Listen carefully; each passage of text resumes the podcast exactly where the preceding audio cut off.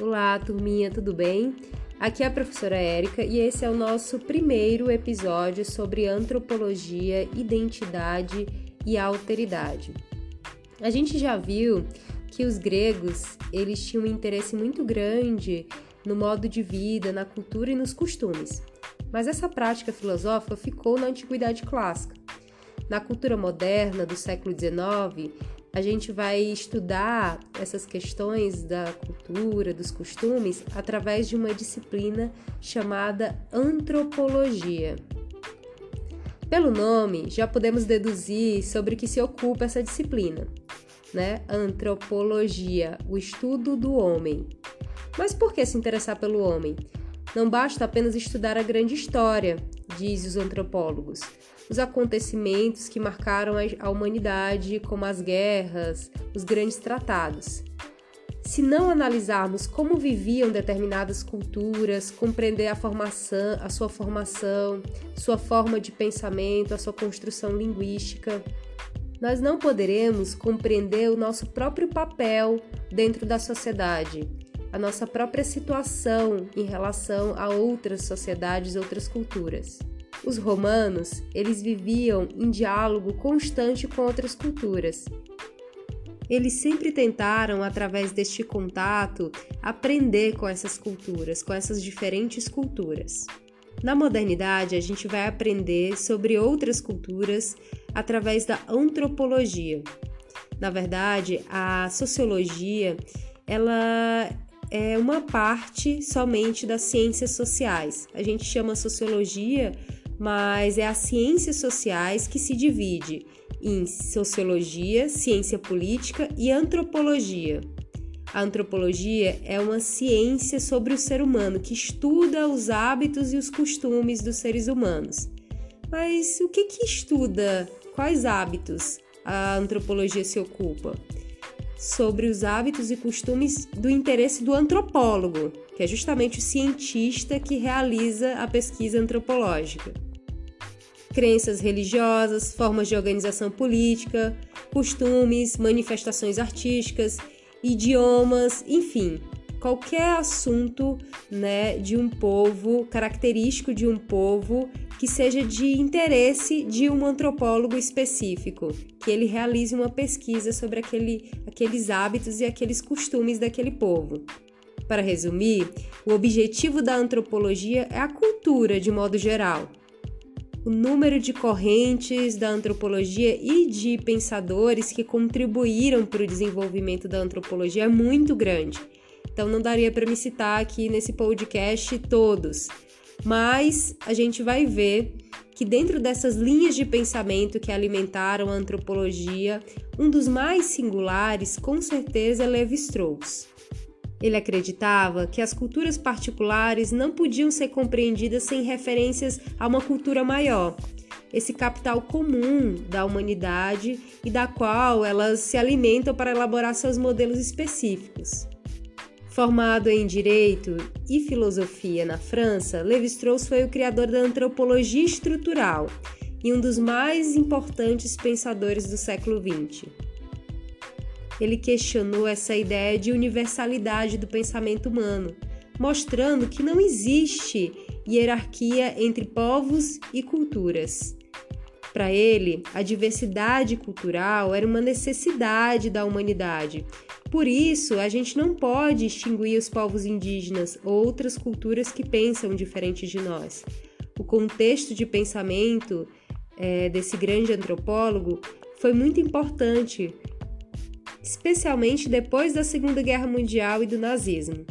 Levi-Strauss foi o porta-voz de um pensamento não racista, na medida em que ele dizia que não existe hierarquia entre nós e outros povos, como alguns dizem, o sem cultura ou, ou a ideia de selvagens.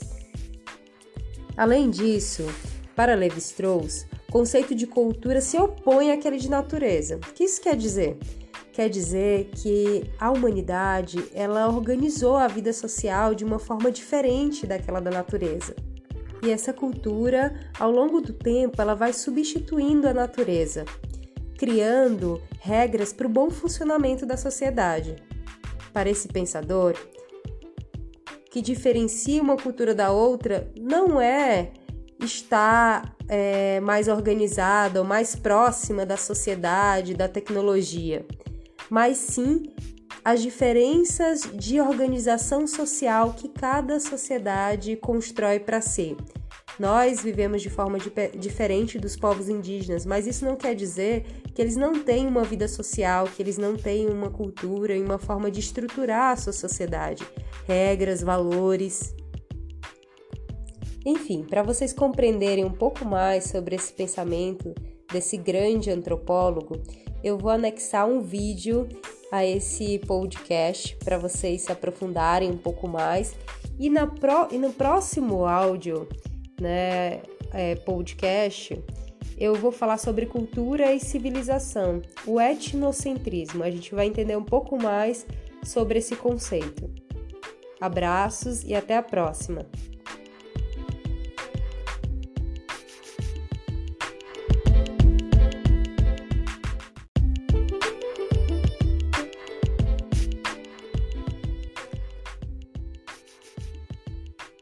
Olá, turminha, tudo bem? Aqui é a professora Érica e esse é o nosso segundo episódio é, sobre antropologia, identidade e alteridade. Nesse episódio, nós vamos falar sobre o etnocentrismo, que é um conceito antropológico usado para definir quando um grupo, identificado por sua particularidade cultural, constrói uma imagem do universo que favorece a si mesmo. O etnocentrismo é um fenômeno sutil que se manifesta através de omissões, seleções de acontecimentos importantes, enunciado de um sistema de valores em particular. Esse processo se deu quase de maneira natural. Na Europa do século XVIII e XIX, se desenvolveu o eurocentrismo, que é justamente a crença de que a Europa está no centro de tudo, né? E assim, as outras culturas deveriam ser definidas, deveriam ser avaliadas a partir dos valores e da carga cultural da Europa Ocidental. Ou seja, o resto do mundo eram os não civilizados, enquanto a Europa era o berço da cultura e da civilidade. Essa visão é, ajudou muito a crescer a crescer a ideia de colonização, porque a Europa era como se fosse é, a nação salvadora, né, que pretendia, né, a partir desse discurso, dominar os povos, americanos, povos africanos, americanos e orientais, na, no discurso de domesticar, né, de civilidade, levar civilização para estes povos incultos, bárbaros. Na obra A Nação da Cultura nas Ciências Sociais, Denis Kush é, fala sobre o que, que é esse processo de civilização. Né? Ele diz que é um processo de melhoria das instituições, da legislação, da educação. É um movimento que não se acaba nunca, como se fosse a própria construção da sociedade como um todo. Na obra A Noção de Cultura nas Ciências Sociais, Denis Kush ele vai falar justamente isso. O que, que é a civilização? Ele é um processo de melhoria, né? sempre constante das instituições, da legislação, da educação. É um movimento sempre constante.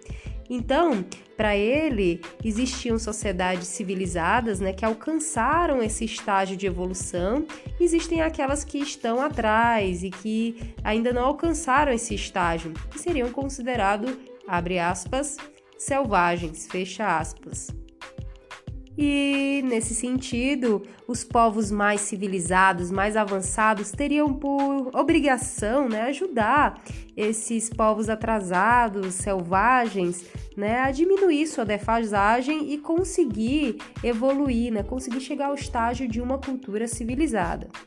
O antropólogo estadunidense William Grant Sumner foi um dos primeiros a usar esse termo etnocentrismo, conceito usado para determinar certos grupos que acreditavam que eram socialmente mais importantes que outros, que é justamente o significado da palavra, de origem grega etnos, que significa nação, tribo, pessoas que vivem juntas, e o centrismo, que indica justamente a ideia de centro. Por isso, o termo etnocentrismo. Atualmente, a antropologia ela combate essas posturas etnocêntricas. pois na verdade a gente acredita numa ideia de diversidade cultural. É isso que enriquece, que fortalece né, nossa, nossa cultura, nossa sociedade. Mas os fenômenos do nazismo e do fascismo também ajudaram a alertar a humanidade é, para as consequências desse pensamento etnocêntrico. Esses movimentos que aconteceram na Europa no século XIX, eles se deram justamente por causa dessa visão eurocêntrica, colonialista e imperialista. O totalitarismo, ele é por excelência um movimento etnocêntrico que coloca uma cultura, um povo, uma nação acima das outras. Por isso, essa perspectiva, esse pensamento, ele tem que ser combatido. A antropologia, hoje em dia, ela pensa na base da diversidade cultural. Por isso, nós vamos partir para uma definição baseada em duas palavras: identidade e alteridade.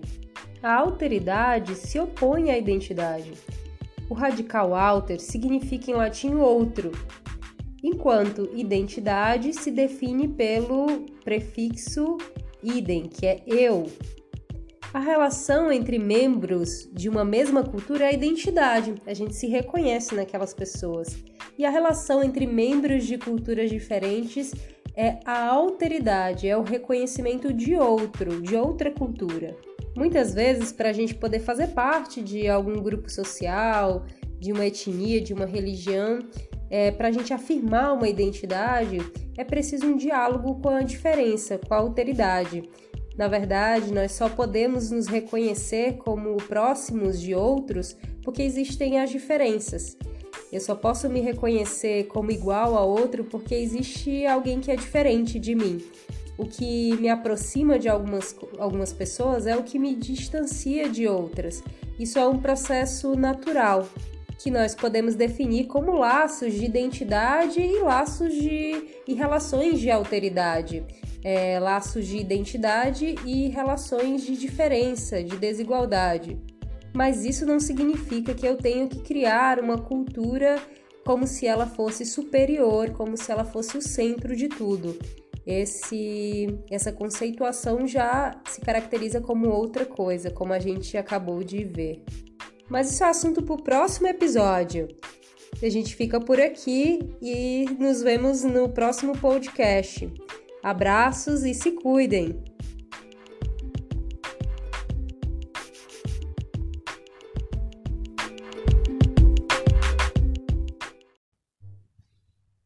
Teste. Por que estão fazendo isso? Teste. A. B. C. Odi.